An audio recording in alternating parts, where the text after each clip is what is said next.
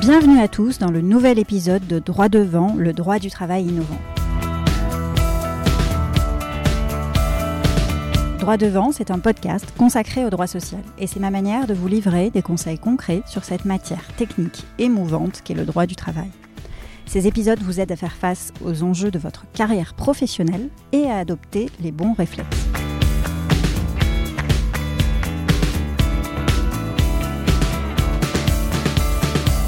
Alors avant de vous parler du sujet du jour, j'ai un service à vous demander. Laissez-nous, s'il vous plaît, un avis 5 étoiles ou un commentaire sur iTunes. C'est vraiment ce qui permet à droit devant de se déployer davantage, de valoriser le travail que ce podcast demande, d'aller sans cesse à la rencontre d'invités plus prestigieux et de nouveaux auditeurs. Bref, de faire grandir cette communauté qui, pour certains d'entre vous, sont là depuis le tout début.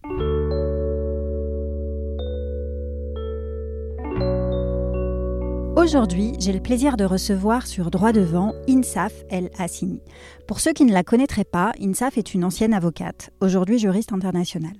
C'est après avoir lu le livre de Sheryl Sandberg, la directrice des opérations de Facebook, qu'Insaf décide, il y a six ans, de rejoindre le mouvement Lean Néanmoins, aucun réseau actif n'existe à Paris à cette époque. Qu'à cela ne tienne, INSAF a une force et une détermination à toute épreuve. Elle va décider de lancer son propre cercle à Paris. INSAF est donc aujourd'hui à la tête de Lean in France, une ONG qu'elle dirige et qui œuvre à la promotion et à l'avancement de la carrière des femmes. Elle anime aussi un podcast, Ma Juste Valeur, première formation et premier podcast qui apprennent aux femmes à comprendre, déterminer, assumer puis défendre leur juste valeur sur le marché du travail. Dans cet épisode, INSAF nous parle de l'origine de son engagement en faveur de l'égalité femmes-hommes, de ce qui l'a amené à créer Lean in France après avoir découvert les travaux de Sheryl Sandberg. Elle revient sur l'écart qui se creuse entre les salaires des femmes et des hommes au moment de la première maternité et du décrochage qui se produit dans la carrière d'une femme à ce moment-là, du plafond de verre qui s'y installe ensuite, durablement. INSAF nous donne de précieux conseils sur la manière de répondre à des questions intrusives qui seraient posées à une femme lors d'un entretien d'embauche sur de potentiels projets de maternité. Elle explique aussi de manière très concrète comment négocier une augmentation de salaire lors d'un retour de congé de maternité. Eh bien, sachez-le, mesdames, une augmentation post-maternité se prépare bien avant son départ. Et INSAF vous dit tout sur le sujet. Elle nous donne aussi son avis sur l'allongement du congé paternité et revient sur les initiatives vertueuses qu'elle rencontre en faveur de la parentalité dans la société d'aujourd'hui. Un épisode inspirant dans la détermination d'INSAF, aujourd'hui jeune maman et communicative. Je vous laisse donc écouter cet épisode et vous souhaite une très bonne écoute.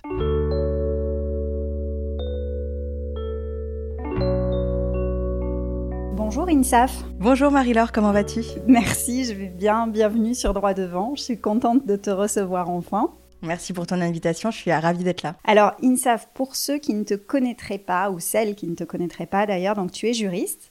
Euh, tu as exercé en tant qu'avocate et aujourd'hui tu es euh, aussi à la tête de Linin France.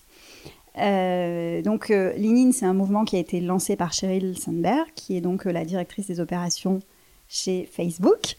Et euh, c'est un mouvement qui consiste à, promouvoir la carrière des femmes, leur évolution euh, professionnelle.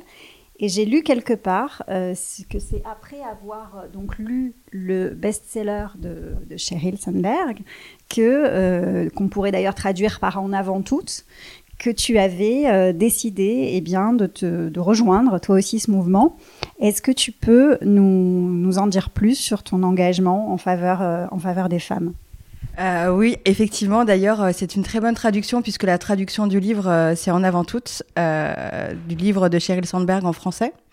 moi, j'ai découvert Lénine en 2014 et c'était dans une période de ma vie où où je revenais un peu de l'étranger. Euh, j'arrivais, je débarquais un petit peu à Paris. J'étais à Paris depuis euh, un peu moins de deux ans et, euh, et, je me remettais un petit peu dans, dans la vie francophone par opposition à la vie anglophone et la culture anglophone. Et, et pour moi, j'ai été élevée dans une famille qui est très féministe, avec des parents très ouverts, très tournés vers l'éducation positive.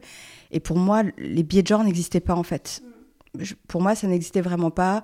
Pour moi, le féminisme, euh, je me ressentais féministe, mais en fait, je posais pas vraiment ce mot-là sur euh, ce sentiment-là et ce ressenti, parce que pour moi, être féministe, c'était euh, les combats des années 70. on avait brûlé nos soutiens-gorge. maintenant, on avait le droit d'habiter seul, on avait un compte bancaire, on avait le droit de vote. Et pour moi, les inégalités qui étaient basées sur le genre, c'était un peu des affabulations de d'hystérique. Jusqu'à ce que j'en ai vécu moi-même et jusqu'à ce que je me rende compte que ce n'est pas des affabulations, c'est une réalité qui circule dans le monde de l'entreprise et dans le monde du travail de manière, de manière très générale. D'accord. Donc c'est une confrontation à titre personnel ou professionnel qui t'a euh, conduit à cet électrochoc combiné à cette lecture et, et, du coup tout ça, ça a sensibilisé à cette cause et a, et ton, ton engagement en réalité, c'est ça? Moi, je suis issue d'une famille euh, multiculturelle, mais si on devrait se concentrer sur deux origines, je suis tunisienne et italienne. Donc très ancrée dans la Méditerranée, et tous les étés, j'allais en Tunisie. Et j'étais confrontée en Tunisie euh, aux véritables inégalités, entre guillemets quand je dis véritables, en tout cas celles qui sont le plus criantes. Et du coup, à chaque fois que je revenais en France, je me disais, mais qu'est-ce que j'ai de la chance d'être ici? Qu'est-ce que j'ai de la chance d'être dans une famille où mon père est hyper ouvert, où ma mère est hyper ouverte, où euh, on ne fait pas de différence dans l'éducation entre ma sœur et moi et mon, grand frère? Et donc, pour moi, si tu veux, pour, c'était. Euh, donc, pour moi, en France, on n'était pas confronté à ce genre de choses. Et en plus, euh, dans le monde professionnel, euh, on a accès à des études euh, qui, qui, supérieures, qu'on soit une, peu importe le genre, etc. Et on, on, le remarque, les filles et les femmes sont plus, euh, sont beaucoup plus euh, assidues sur les bancs de la fac ou en tout cas dans, dans l'enseignement supérieur que les garçons. Donc pour moi, je me rendais pas vraiment compte de ça jusqu'au jour où où j'ai été confrontée à ça big time, comme on dit.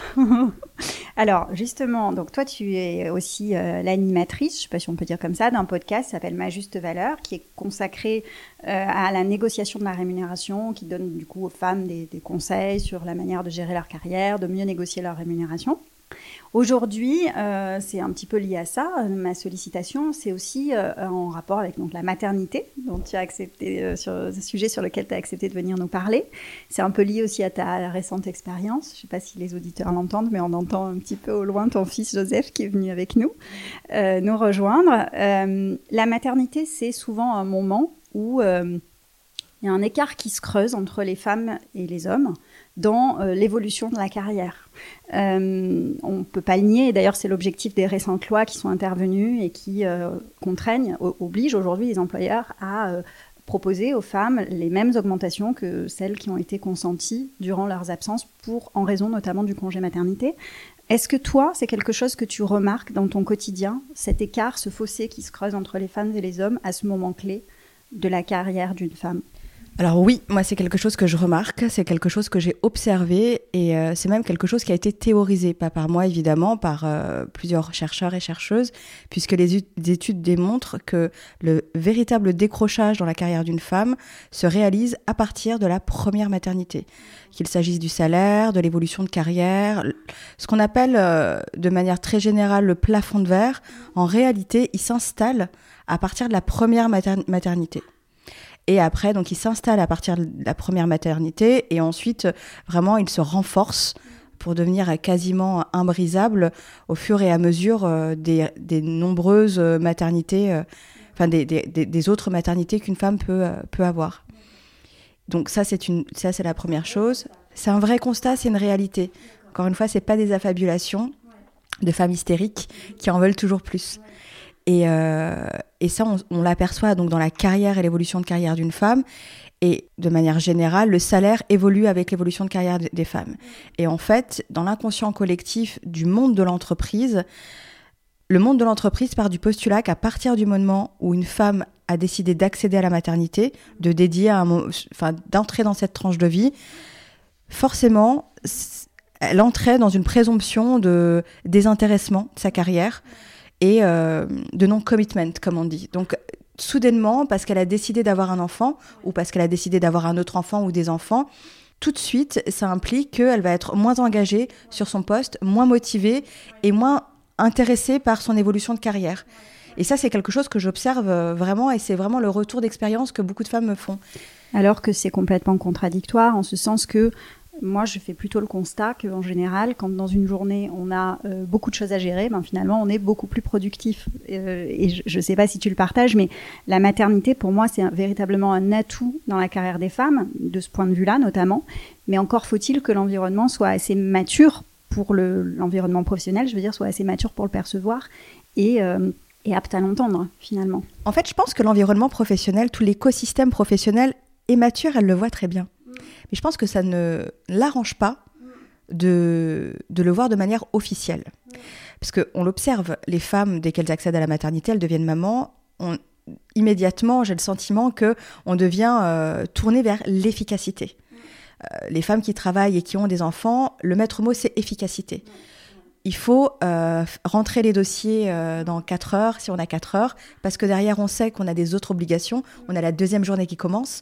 Et du coup, on n'a pas le temps de prendre 10 minutes à bavarder. De procrastiner euh, sur tel ou tel sujet. Absolument. Mm. Donc, le maître mot des femmes, c'est efficacité. Et on s'aperçoit également, ça c'est un retour d'expérience que j'ai, plusieurs femmes qui sont au 4-5e te disent que finalement, elles font le travail de 5 jours sur 4 jours. Et du coup, elles se sentent un peu frustrées de finalement euh, être payées euh, que 80%, alors qu'elles euh, seraient censées normalement être payées 100%, parce que le travail, lui, est accompli. le travail, en tout cas, de, sur 5 jours, est accompli. Donc, à mon sens, le monde du travail est encore, parce que ça l'arrange finalement, c'est quelque chose qui arrange le monde du travail, c'est quelque chose qui arrange les employeurs, de se dire que les femmes finalement ne sont plus très intéressées euh, par leur carrière à partir du moment où elles accèdent à la maternité, parce qu'ils sont pas prêts à laisser tomber leurs privilèges et tous les privilèges euh, qui, euh, qui sortent un peu de cette, qui découlent vraiment de, de cette affirmation-là. Et surtout que ce 4-5e, quand tu es une femme et que tu le sollicites, et c'est un peu là d'où vient l'ambivalence, je trouve, au début, quand tu le fais, tu le fais pas de manière sacrificielle. Alors peut-être pas tout le monde, effectivement, mais tu as aussi envie de passer davantage de temps avec ton enfant. Donc tu le fais en ayant tellement envie de le faire que tu le vois pas comme un sacrifice. Mais néanmoins, euh, c'est en fait la vision que le monde du travail te renvoie qui va le, convertir en un sacrifice finalement. Enfin, je ne sais pas si c'est très clair, mais en réalité... Si, si, c'est très clair en réalité, et tu étais vraiment dans le juste. Une femme, quand elle décide de demander un 4-5e, c'est pas parce qu'elle est moins intéressée par sa carrière. Au contraire, c'est parce qu'en fait, elle ne peut pas étendre le temps dans son agenda et qu'elle essaye de tout faire rentrer dedans. Et elle se dit, bon, bah, si je travaille, si j'abats le travail que j'ai l'habitude d'abattre sur 5 jours, sur 4 jours, et me libérer une journée pour profiter de mon, enfant, je vais pouvoir tout faire rentrer euh, en même temps dans, dans cet agenda-là qui est déjà très serré. En revanche, et c'est ce qu'on observe, le message qu'entend l'employeur, c'est je demande un 4-5e parce que je ne suis plus intéressée par ma carrière. Ouais, je suis démotivée. je suis démotivée. J'ai décidé de me la couler douce, quoi. Mm. Ou euh, même si je suis encore motivée, j'ai pas envie de me la couler douce parce que c'est pas dans mon caractère. Ce n'est plus ma priorité. Mon poste, le poste que j'occupe actuellement n'est plus ma priorité. Alors que c'est faux. Et c'est pour ça d'ailleurs que moi je conseille à plusieurs femmes qui n'arrivent pas à obtenir une augmentation euh, euh, de salaire euh, de leur salaire fixe de demander d'obtenir un 4 5 rémunéré au plein temps. D'accord. C'est comme alternative. Comme alternative. À l'absence d'augmentation. Exactement. Ouais, ouais, malin. Et alors, du coup, c'est vrai que le monde du travail renvoie quand même un, regard souvent négatif hein, sur la maternité. Euh, malheureusement, on a des expériences désagréables, clairement. Quand on annonce une, grossesse, euh, c'est pas forcément un événement heureux pour tout le monde.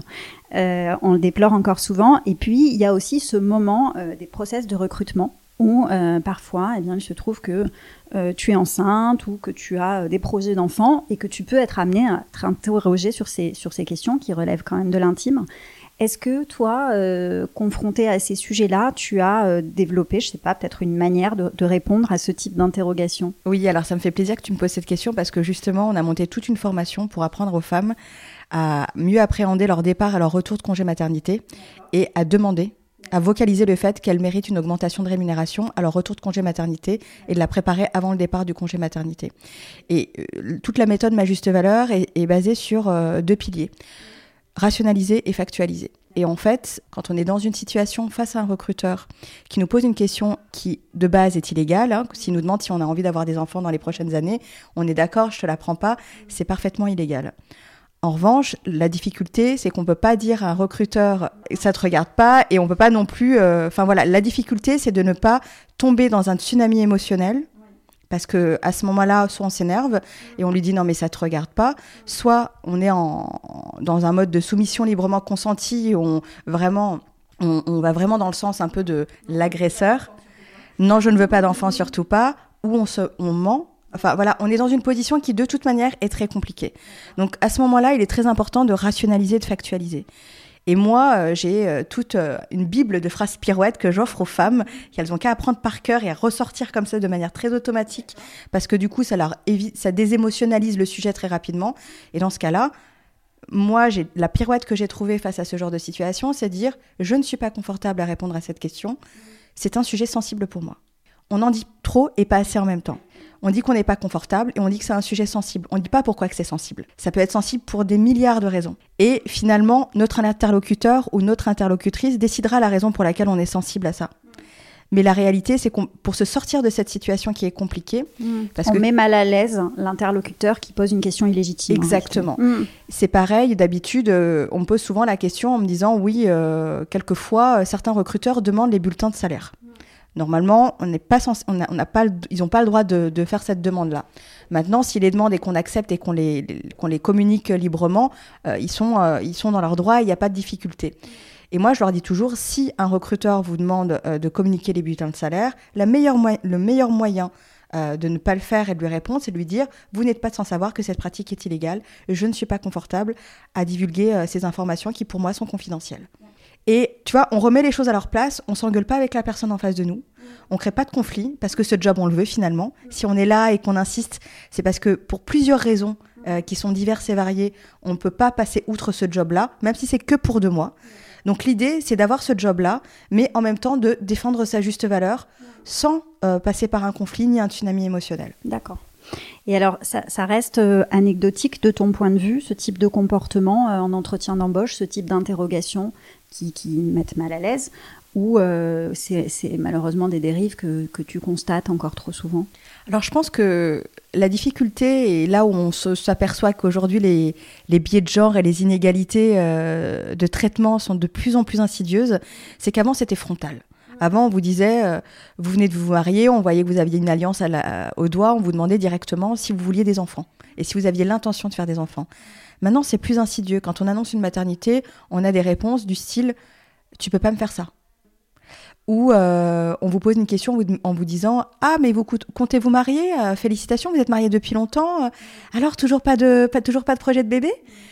Enfin voilà, c'est très insidieux, c'est très, on est plus dans la manipulation, dans le calcul, à essayer de d'entrer dans le cerveau de l'autre pour essayer tirer des informations euh, d'une manière un, peu émotionnelle, quoi. Exactement. Et puis finalement, c'est assez dommage parce que il suffit d'être plutôt honnête et dire dès le départ, ben voilà, moi j'attends quelqu'un sur ce poste-là, qui soit sur un poste euh, euh deux ans euh, plein parce qu'on a un projet qui va durer deux ans, on n'a pas ça va être difficile d'avoir une coupure, etc.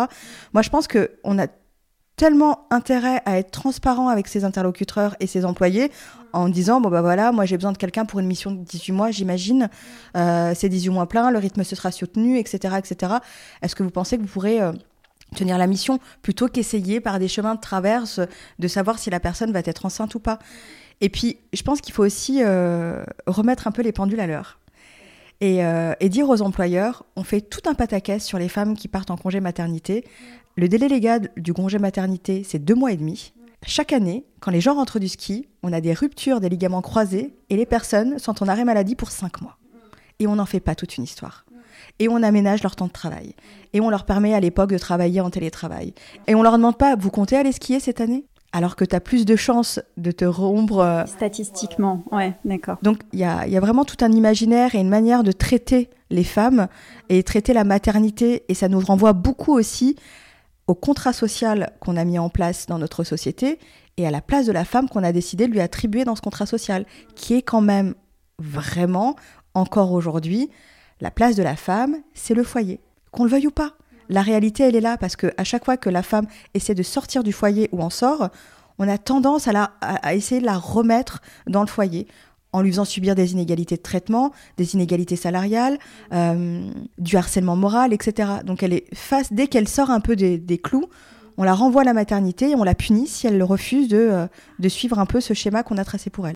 Et alors, euh, justement, tu as commencé à aborder un petit peu le sujet tout à l'heure, mais lorsqu'on reprend son poste à l'issue d'un congé maternité, tu expliquais tout à l'heure que tu euh, avais un certain nombre de formations dédiées à ce sujet. Est-ce que tu peux nous, expliquer, donc tout à l'heure tu nous as expliqué, tu nous as donné des clés et notamment une pirouette pour se sortir d'une question embarrassante au moment d'un entretien de recrutement. Maintenant, pour négocier une augmentation à un retour de congé maternité, euh, est-ce que là encore, tu peux nous donner deux ou trois bons réflexes euh, que tu, que tu mets en place ou que tu conseilles aux femmes que tu coaches? Bien sûr, bien sûr. Alors, moi, la première chose que je dis pour vraiment bien négocier sa rémunération ou une augmentation de rémunération, il y a trois choses à faire. Déterminer ce que l'on vaut sur le marché de l'emploi et du travail, avoir une idée précise de la valeur monétaire de son profil, c'est rationaliser les choses. On connaît la valeur d'une baguette de pain sur le marché des baguettes de pain. On sait que chez Franprix, c'est 80 centimes d'euros. Chez un boulanger, c'est plutôt UP, c'est 1,20 euro. Et personne ne remet en question la valeur de cette baguette-là. Donc il est important que si les femmes comprennent qu'il est hors de question qu'on remette en question la valeur monétaire de leur profil, c'est-à-dire leurs compétences, leur expertise et leur expérience sur le marché de l'emploi. Déterminez donc ce que vous valez. Ensuite, déterminez ce que vous voulez il est important de savoir ce qu'on veut. Est-ce qu'on veut rester dans cette entreprise? Est-ce qu'on a envie de partir de cette entreprise? Est-ce qu'on a envie de reprendre ses études? Est-ce qu'on a envie de se lancer dans l'entrepreneuriat? Au contraire, est-ce qu'on a envie de repartir dans le salariat? Est-ce qu'on a envie de dédier du temps à ses enfants ou un projet? Euh, Est-ce qu'on a envie de faire de l'équitation euh, trois jours sur cinq? Bref, mon conseil vraiment, c'est se poser, faire ce travail d'introspection, parce qu'il est important de ne pas céder aux sirènes euh, de la société. tout le monde veut quelque chose de vous. La société vous dit euh, à quoi vous devez ressembler. Euh, c'est cool de dire dans les dîners qu'on est entrepreneur, mais est-ce que c'est vraiment fait pour nous? Des fois, notre conjoint, nos enfants, nos parents attendent quelque chose de nous et ont cette idée de ce à quoi on doit, on doit tendre.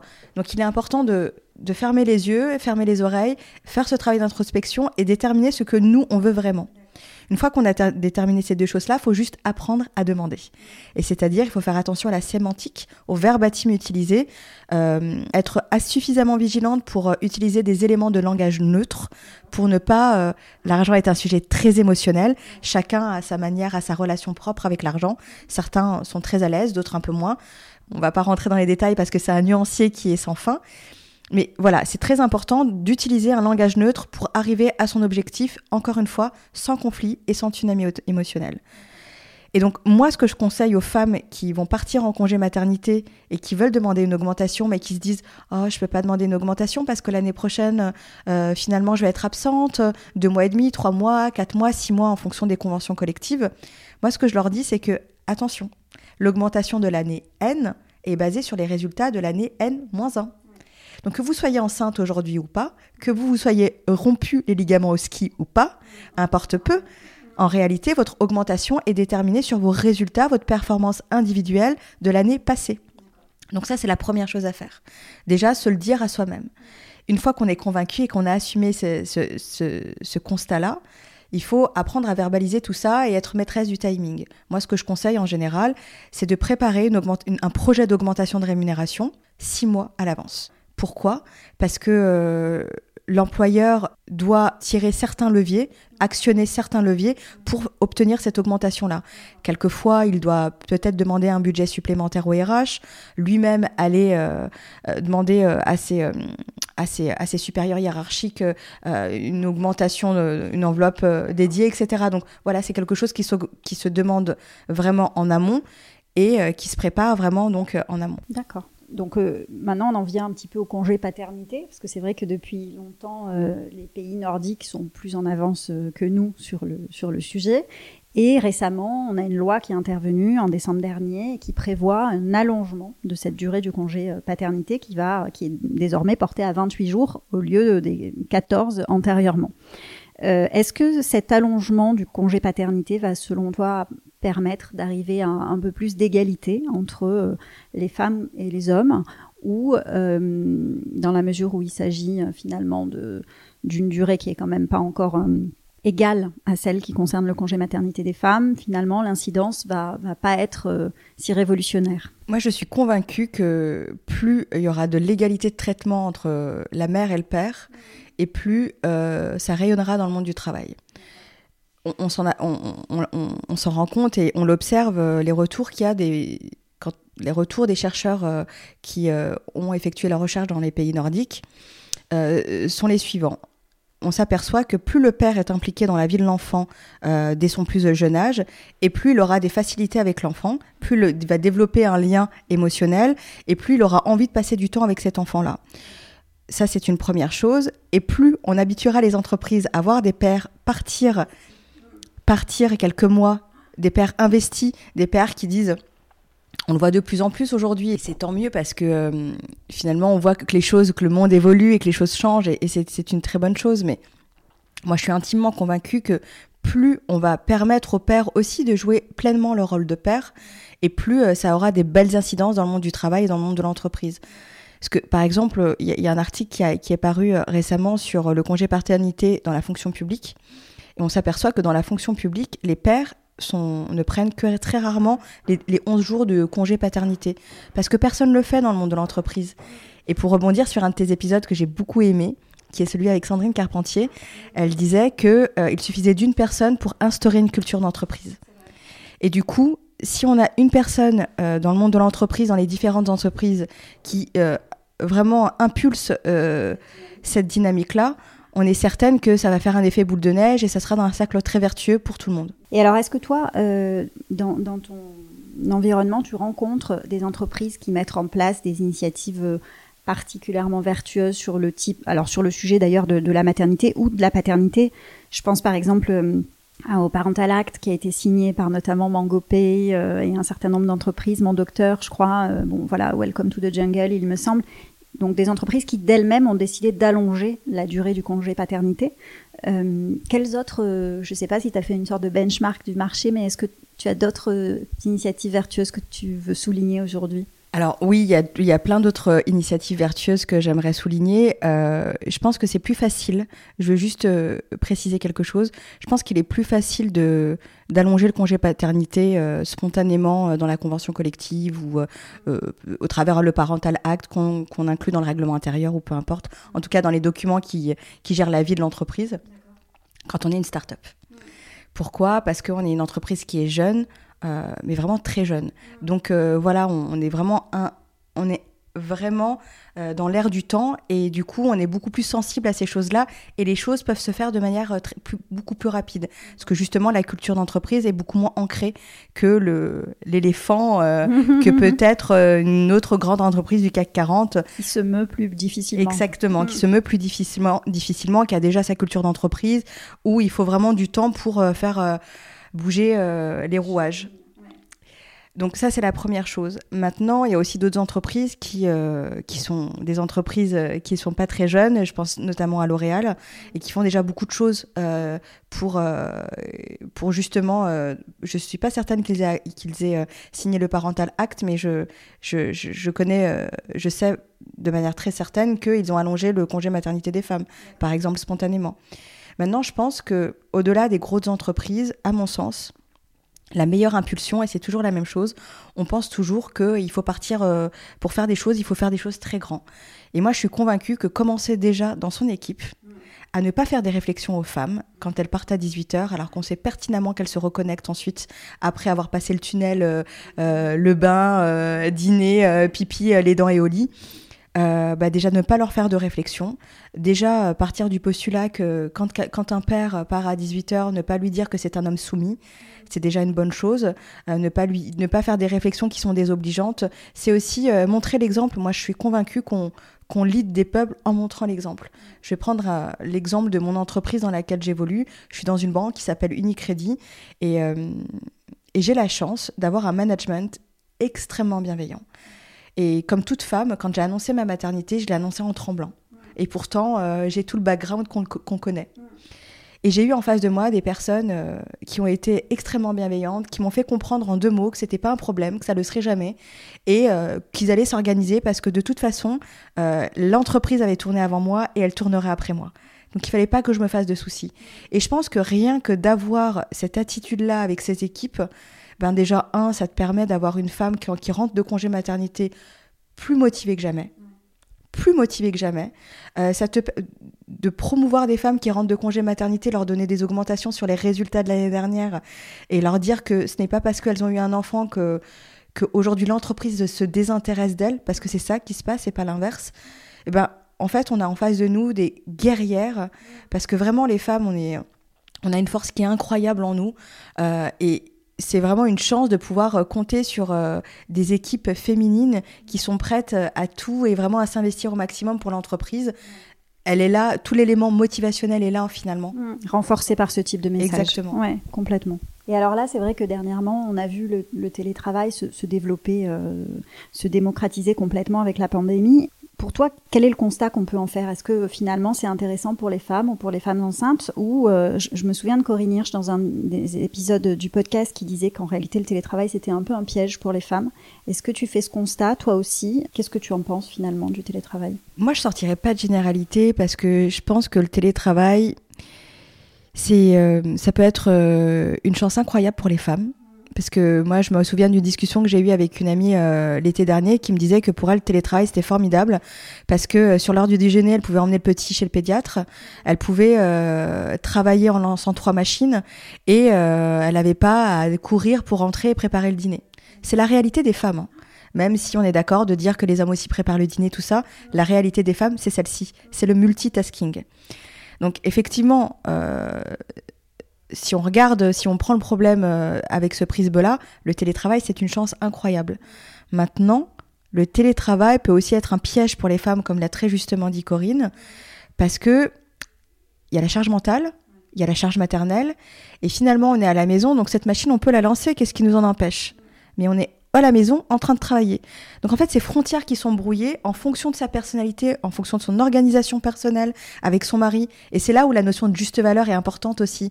C'est de savoir aussi dire à son mari ou à son compagnon ou à sa compagne, peu importe euh, euh, son, partnership avec la personne qu'on aime, mais écoute, euh, même si on sait tout de même que c'est dans les couples hétérosexuels où il y a le plus d'inégalités au niveau des tâches ménagères et de la logistique du foyer, mais de dire du coup à son à son conjoint ou à sa conjointe, écoute, là moi j'ai besoin de plus d'aide sur X, Y, Z et de revoir un peu l'attribution et l'équilibre des tâches.